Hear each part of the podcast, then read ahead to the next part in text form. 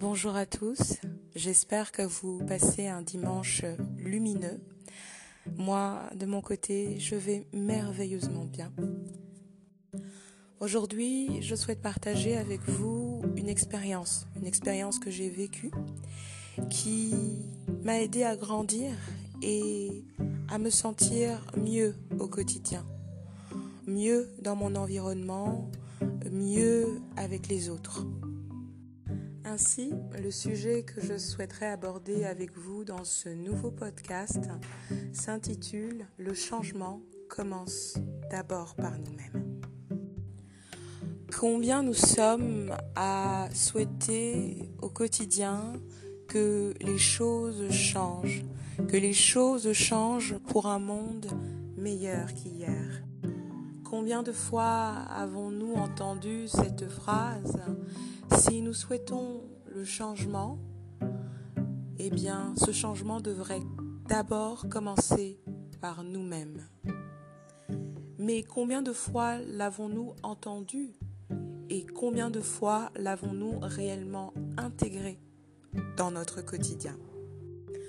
Alors j'ai souhaité à travers ce podcast vous partager mon expérience, ce moment où j'ai réellement eu ce déclic, où j'ai réellement pris conscience de cette fameuse phrase que le changement commence d'abord par soi-même.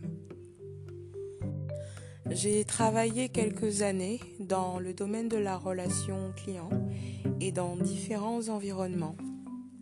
J'ai appris tout ce qu'il faut savoir sur le domaine de la relation client, les attitudes, les aptitudes, les comportements qu'il faut avoir face au client.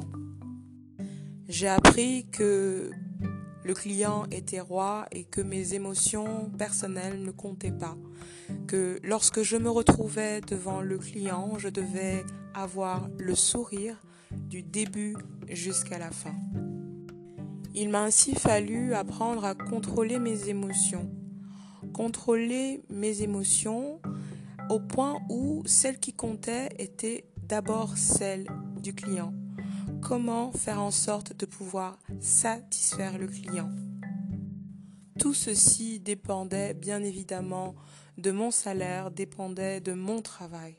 Il était vital pour moi que je garde la maîtrise de mes émotions au quotidien. Puis, lorsque je suis retournée en Afrique, j'ai fait le constat amer que la relation client était l'une des dernières priorités.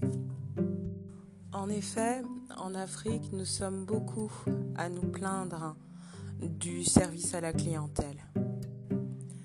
Alors combien de fois je suis sortie outrée d'un magasin ou encore d'un restaurant parce que tout simplement je n'avais pas le large sourire qui m'était dû par la serveuse ou encore par la caissière.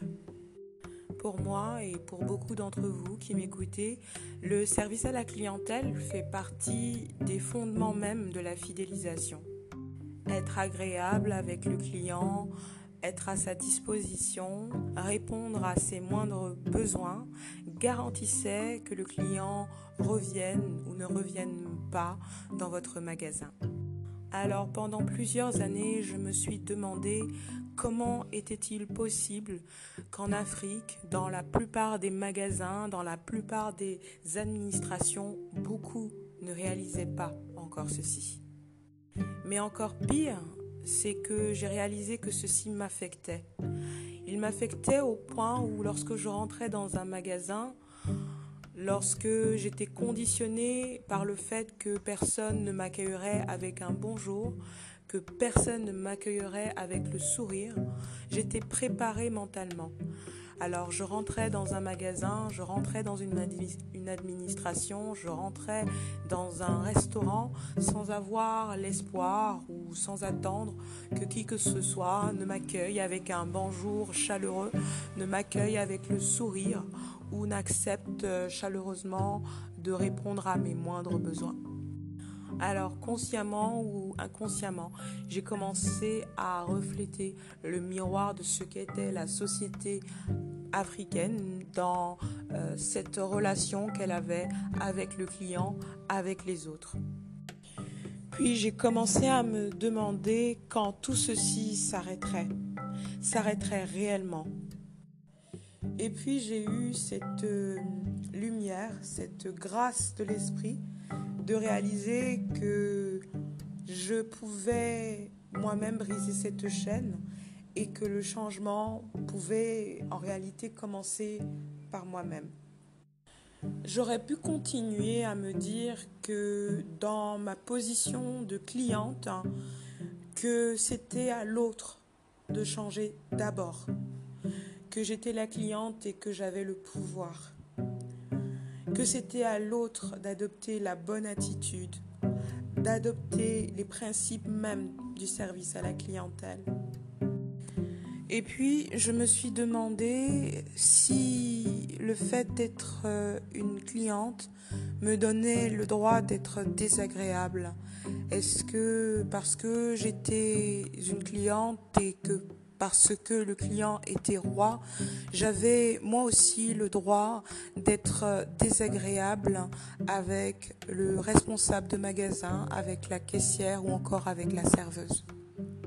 Et puis j'ai décidé que la réponse était non.